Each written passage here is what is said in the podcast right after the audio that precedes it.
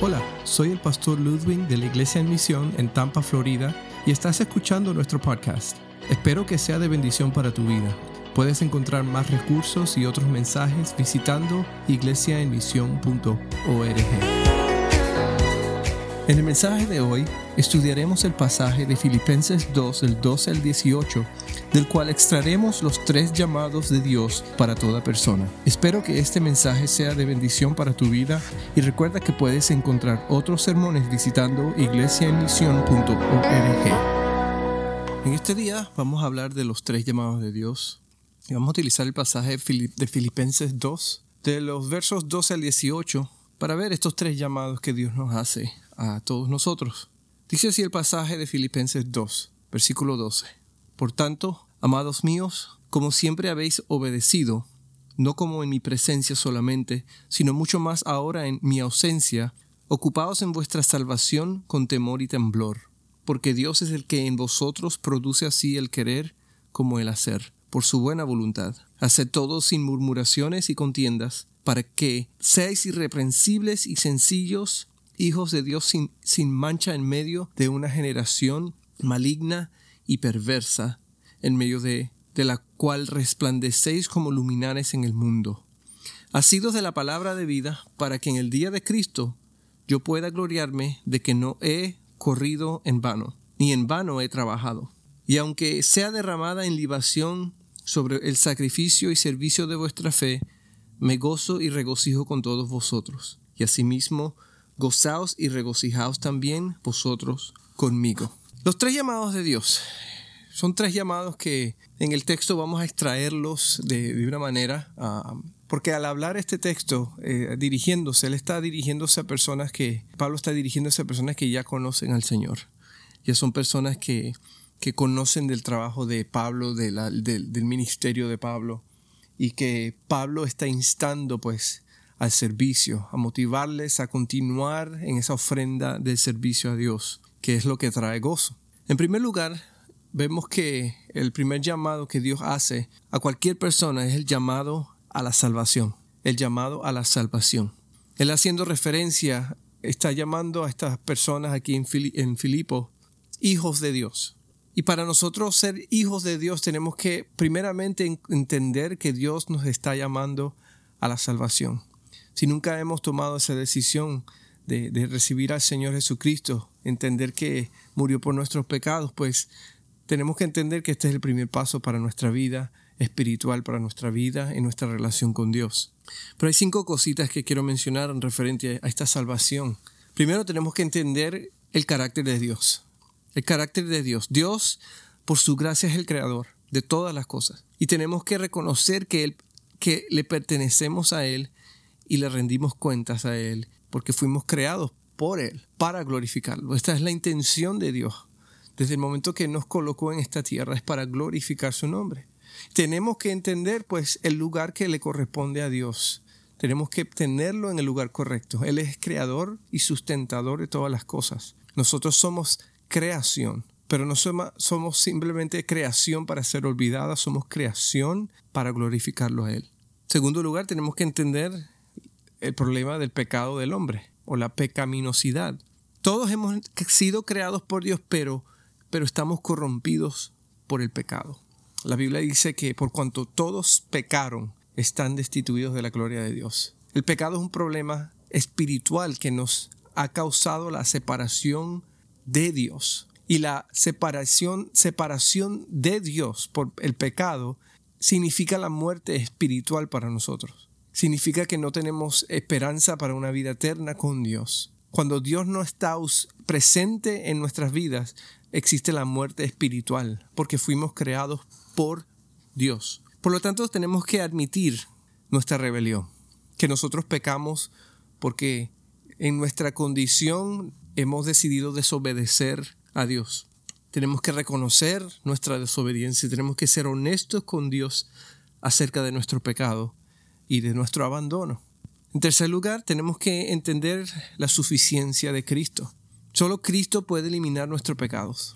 La Biblia dice que, por tanto, Dios amó al mundo que ha dado a su Hijo unigénito, para que todo aquel que en él cree no se pierda, mas tenga vida eterna. Dios ha establecido que por medio de Jesucristo tenemos perdón de pecados. He ahí porque, por la razón por la cual Él murió en la cruz. Él murió para tomar nuestro lugar en la cruz. Nosotros merecíamos la ira de Dios que recayese sobre nosotros. Pero Jesucristo al venir, Él toma sobre sí nuestra culpa y la ira de Dios reposa sobre Él. En el momento de su muerte, entonces vemos ese, esa expresión de amor por nosotros. ¿Qué tenemos que hacer? Pues tenemos que reconocer que somos incapaces de reconciliarnos con Dios, aparte de Jesucristo, que dice, yo no puedo hacer nada para ser salvo. No, la Biblia es bien clara que no es por obras para que nadie se gloríe. La Biblia nos dice que tenemos que arrepentirnos de nuestros pecados. Tenemos que arrepentirnos de creer que, te, que nuestra capacidad podemos, alguna manera, justificarnos delante de Dios. La Biblia es bien clara al decirnos que es imposible agradar a Dios. Uno de los ejemplos que vemos en la palabra es cuando Dios da los mandamientos a su pueblo. Los mandamientos, eh, vemos en la historia de Israel, por ejemplo, eran mandamientos que muchos de ellos trataban de continuamente eh, seguir y guardar. Dentro de los estatutos que Dios había dado, Él, establece eh, que, que por la causa del pecado en el hombre debe haber derramamiento de sangre. Y es por eso que escuchamos y recordamos los tiempos cuando se hacían sacrificios de animales para expiar los pecados de, las personas. Y se escogían animales ah, para representar, pues, el, eh, y, se sacrificaban para representar el pecado y la paga que necesitaba ocurrir para perdonar esos pecados, para cubrir esos pecados delante de Dios, porque Dios exigía derramamiento de sangre. Una vez al año el pueblo preparaba y entregaba un cordero que casi perfecto, lo más perfecto que podían encontrar para ser sacrificado por el pueblo. Y el sumo sacerdote, que este era el, principal sacerdote del pueblo, eh, debía hacer ciertos ritos de purificación una vez al año para poder entrar en el lugar que llamaban el lugar santísimo, donde eh, Dios había establecido que iba a permanecer con su presencia allí. Y en ese lugar dividido donde el pueblo no podía entrar, donde nadie podía entrar, eh, lo separaba un velo bien grueso y, dentro de ese lugar existía pues la, la, presencia de Dios, estaba la presencia de Dios allí. Y era el deber del sumo sacerdote una vez al año, después de haber hecho su rito de purificación, entrar allí y sacrificar ese, ese cordero para expiar y para, para cubrir los pecados del pueblo. Siempre era un momento de tensión porque si el, sacerdote no habría, de, no habría hecho los ritos de purificación correctos, pues eh, al entrar en ese lugar, por la presencia de Dios estando allí, automáticamente, inmediatamente, este sumo sacerdote moriría. Pero cuando éste hacía los pasos correctos que Dios indicaba y entraba, él tenía la oportunidad de ahí adentro de sacrificar y derramar la sangre del animal, del cordero. En el momento que el sumo sacerdote salía de ese lugar, pues el pueblo era, era de motivo de celebración porque ya sabían que Dios había aceptado por ese año, por ese tiempo, ese sacrificio ah, por, por los pecados del pueblo. Pero ¿qué ocurría? Seguían otra vez repitiendo nuevamente eh, estos sacrificios porque esos sacrificios, aunque eran tan serios y tan, tan importantes para la vida del pueblo, no eran, nunca eran suficientes para satisfacer la ira de Dios. Por eso es que Dios amó tanto al mundo que Él envió a su propio Hijo. Uno de los nombres que le damos a Jesucristo, uno de los nombres que Jesucristo tiene en la Biblia es Cordero de Dios. Jesús vino y vivió una vida perfecta, Él cumplió la ley, y la Biblia dice que Él se entregó por nosotros. Él fue el Cordero inmolado, el que quita el pecado del mundo. Por eso que tenemos que entender la suficiencia de Cristo, porque fuera de Cristo no hay esperanza. Él dice, yo soy el camino, la verdad y la vida, y nadie viene al Padre si no es por mí. Después de Cristo ya han cesado los sacrificios, ya ha cesado el sacrificio de animales, porque el sacrificio de Jesucristo fue suficiente para una vez por todas opacar y apagar la ira de Dios sobre su creación. Pero eso no se queda allí. La salvación de Dios no es automática. La salvación de Dios requiere de que nosotros respondamos en fe. Somos reconciliados con Dios a través de la fe en Jesús. No hay nada que podamos hacer para estar bien con Dios. La fe que conduce a la salvación implica apartarse del pecado y la autosuficiencia. Nos dirigimos a Jesús y confiamos en Él como Señor. Lo confesamos como Señor y Salvador. Es vaciarnos nosotros de nosotros mismos y permitir entonces que Jesús, confiar en que Jesús y su muerte por nosotros fue lo único que nos pudo salvar y perdonar de nuestros pecados. Por último, este llamado de salvación nos hace pensar en la urgencia de la eternidad. Nuestro destino no depende de nuestra, de, nuestra opinión sobre las cosas espirituales. Nuestro destino depende de nuestra respuesta a Jesús. Clama a Dios para que te salve de tus pecados. Pon tu fe en Cristo y confiésalo como Señor y Salvador. En una ocasión escuché un, pastor explicando a una persona si tuviera, si tuviera delante de esa, del pastor una, una, persona atea, una persona que no cree en Dios, ¿cómo, ¿cómo, le hablaría? ¿Cómo le hablaría de creer en Dios? ¿Cómo le motivaría a pensar en las cosas de Dios? Y este pastor dio un, un ejemplo.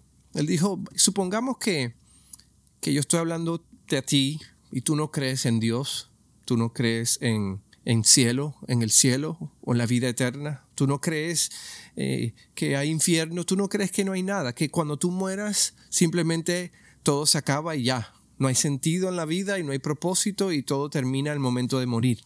Pues si esa es la verdad, entonces en realidad yo como cristiano, como persona que cree en Dios, estoy equivocado, pero no pierdo nada.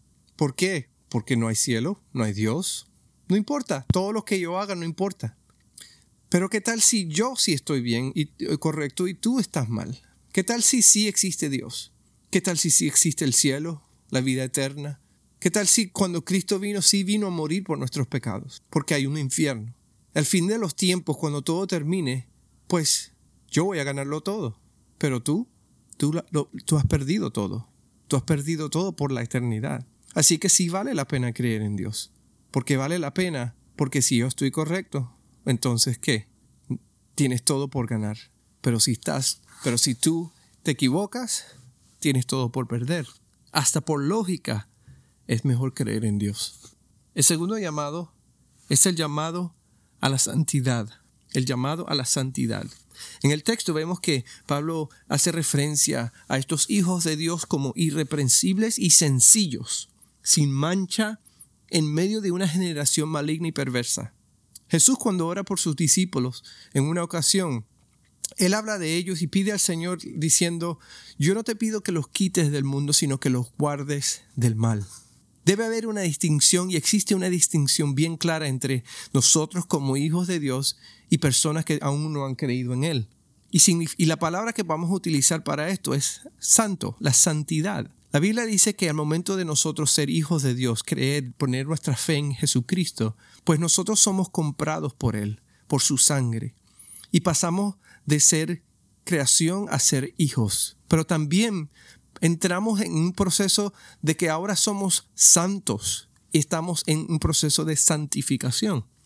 ¿Pero qué significa ser santo? Pues la Biblia no describe la santidad como perfección, no describe la santidad como debemos ahora andar con personas perfectas que nunca fallan, no.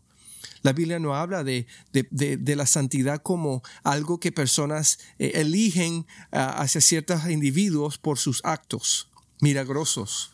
No, la Biblia habla de la santidad o el ser santo como la expresión de que somos apartados para Dios.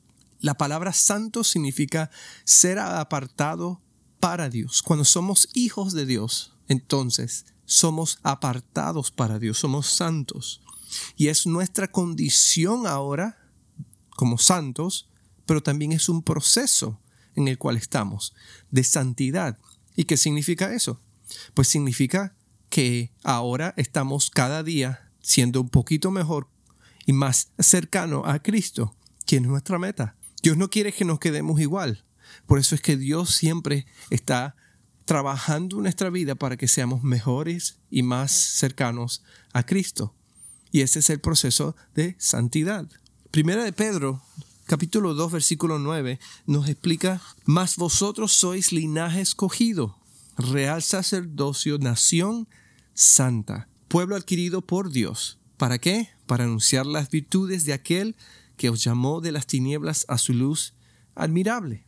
Somos santos, somos adquiridos para, para ser aquellos que anuncian las virtudes de aquel que nos llamó de las tinieblas a la luz admirable, es decir, a Cristo. Romanos 12, versículo 1 dice así que, hermanos, os ruego por las misericordias de Dios que presentéis vuestros cuerpos en sacrificio vivo, santo, agradable, que es vuestro culto racional.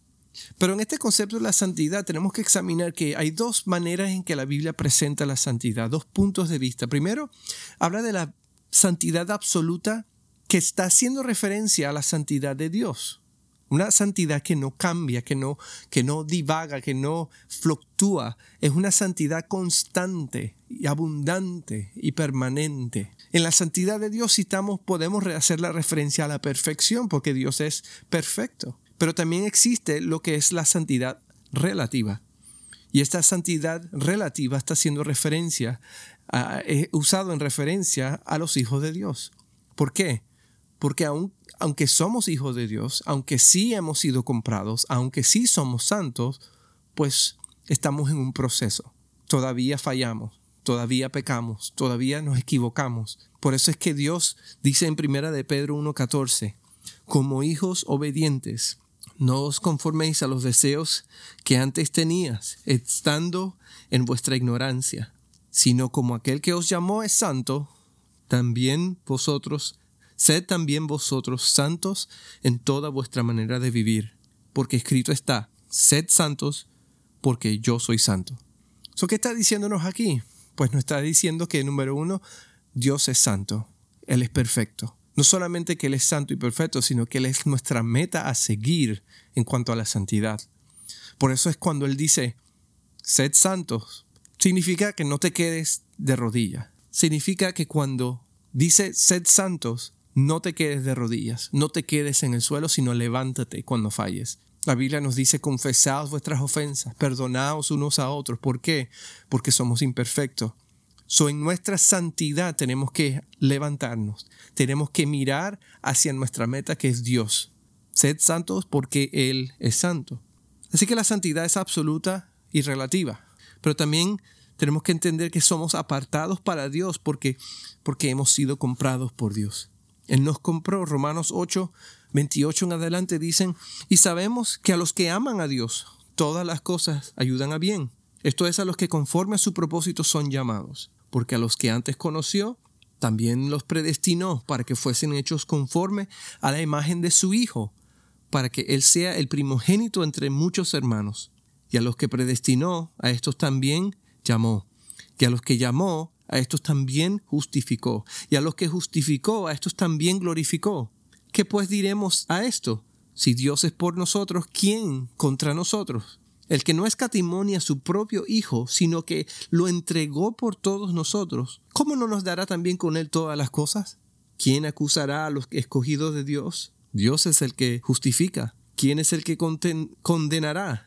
Cristo es el que murió, más aún el que también resucitó, el que además está a la diestra de Dios, el que también intercede por nosotros. ¿Quién nos separará del amor de Cristo? ¿Tribulación, o angustia, o persecución, o hambre, o desnudez, o peligro, o espada? Como está escrito, por causa de ti somos muertos todo el tiempo. Somos contados como ovejas de matadero. Antes, en todas estas cosas somos más que vencedores por medio de aquel que nos amó. Por lo cual estoy seguro que ni la muerte, ni la vida, ni ángeles, ni principados, ni potestades, ni lo presente, ni lo porvenir, ni lo alto, ni lo profundo, ni ninguna otra cosa creada podrá separarnos del amor de Dios que es en Cristo Jesús. Somos más que vencedores. Ya hemos sido comprados, hemos sido apartados para Dios. Y ese es el segundo llamado, el llamado a la santidad. En tercer lugar tenemos el llamado al servicio.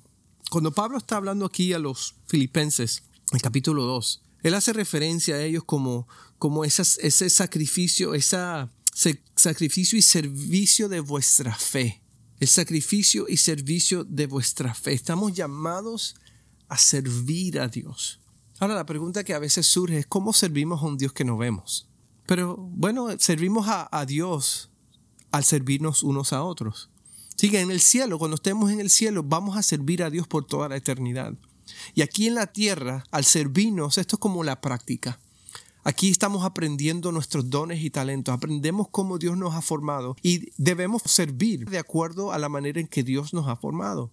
Pues en el cielo vamos a servir a Dios por toda la eternidad y tú dirás, pero eso será aburrido. Pues no, si te encanta servir, si te gusta servir y estás sirviendo de la manera en que Dios te ha formado, no es una carga para ti, más bien es un gozo para ti. Y en el cielo, pues vamos a servir por la eternidad. Por eso en el cielo no, nunca nos vamos a aburrir, porque lo vamos a estar haciendo de la manera en que nos trae gozo por toda la eternidad. Servir es el resultado de nuestra salvación. Pero ¿por qué hay que servir? Hay que servir porque vivimos en un mundo con gran necesidad. Vivimos en un mundo con gran necesidad. Si hemos visto en las noticias últimamente, hemos visto que están sucediendo cosas en todas partes con el auge y el aumento de la, comunicación, el mundo está conectado como nunca antes. Pero eso significa que no solamente las buenas noticias corren, sino también las malas noticias. Y como hemos visto hoy día, hay muchas malas noticias afuera. Hemos visto la situación en Venezuela, donde tenemos, parece un auge de esperanza, pero también tenemos situaciones como lo que ocurrió en Nueva York esta semana, donde se legalizó el aborto hasta, hasta el momento de nacer. Tenemos muchas necesidades a nuestro alrededor. Como iglesia, tenemos que entender que cuando veamos necesidades que Dios está trabajando en medio nuestro. Un discipulado que habla de esto es mi experiencia con Dios, que, que hace énfasis en eso. Como hijos de Dios en el medio del mundo, si vemos necesidad y vemos que esta necesidad es cercana a nuestra, es palpable a, nuestras manos, pues es una invitación que Dios nos llama allí para, para servir. Mateo 20, versículo 26 en adelante dice, Mas entre vosotros no será así, sino el que quiera hacerse grande entre vosotros será vuestro servidor. Y el que quiera ser primero entre vosotros será vuestro siervo. Como el Hijo del Hombre no vino para ser servido, sino para servir y para dar su vida en rescate por muchos. La intención de Cristo fue salvarnos, servirnos por medio de su sacrificio por nosotros. Siguiendo sus pisadas, sus pasos, nosotros también estamos llamados a servir a los demás. Tenemos que tomar una decisión y tenemos que responder como hijos de Dios, como santos y apartados por Dios. Tenemos que nosotros servir, servir en este mundo porque sirviendo mostramos el amor de Dios. Sirviendo mostramos a las personas que sí hay esperanza. Sirviendo es como mostramos cómo Dios y para qué Dios nos ha formado, nos ha creado. Servir nos da propósito. Por eso es que Dios nos llama a servir. Con tanta necesidad en este mundo, tenemos que servir. Tenemos que entregarnos por las personas, porque hay mucha necesidad. En una ocasión, estando en el seminario, recuerdo un profesor eh, de filosofía que hizo una pausa en el momento que volaron dos helicópteros del ejército sobre nuestro salón y, después que pasaron los helicópteros, él nos hizo pensar un poco, porque él dice, en su mente él siempre pensaba con cuando veía bomberos, cuando veía soldados, helicópteros volando, él siempre pensaba en ellos como, como ciertos profetas de nuestros tiempos, porque estos profetas iban, estos iban y nos recordaban de la gran necesidad que está ocurriendo en medio nuestro estos soldados que tal vez iban a defender o a pelear o a, luchar contra el narcotráfico que estaba en auge en, ese tiempo que estaba ya en, Cali. Tal vez, tal vez son recordatorios para nosotros de, que las cosas no, no, todavía no están bien. Este no es el cielo, que hay necesidad, que todavía hay una lucha interna en el ser humano y está tratando de buscar maneras de llenar ese vacío pero a veces esas luchas lo llevan a herir a su prójimo. Pues ahora cada vez que veo un policía, cada vez que veo un soldado, cada vez que escucho de noticias de guerra, pues yo pienso en, en ese profesor cuando dijo esas palabras. Estos simplemente son profetas que nos están recordando a los hijos de Dios, a la iglesia, de que aún existe la necesidad de Cristo en las personas. ¿Cómo responderemos entonces? ¿Cómo vamos a responder a los llamados de Dios? Tenemos que responder a la salvación de Dios, al llamado a la salvación, pues poniendo nuestra fe en Jesús. ¿Cómo respondemos a la santidad? Pues tenemos que ser diferentes. Tenemos que demostrarle al mundo que no somos del mundo, que somos diferentes, hemos sido comprados y tenemos un propósito. que nos distingue del resto. ¿Y cómo respondemos al servicio? Pues tenemos que servir, tenemos que amar por medio de nuestro servicio. No simplemente decirle a alguien que Dios te bendiga, sino que extender nuestra mano. Si es necesario, camina otra milla más, pero tenemos que servir, porque cuando servimos estamos sirviendo a Dios. Espero que tomes una decisión este día, que examines tu vida y si tú aún no le has entregado tu vida al Señor, pues respondas ese primer llamado, que te arrepientas de tus pecados y reconozcas que Jesucristo es tu única solución. Espero que hayas disfrutado de este podcast en este día y recuerda visitar nuestra página iglesiaemisión.org donde encontrarás más recursos para el día a día.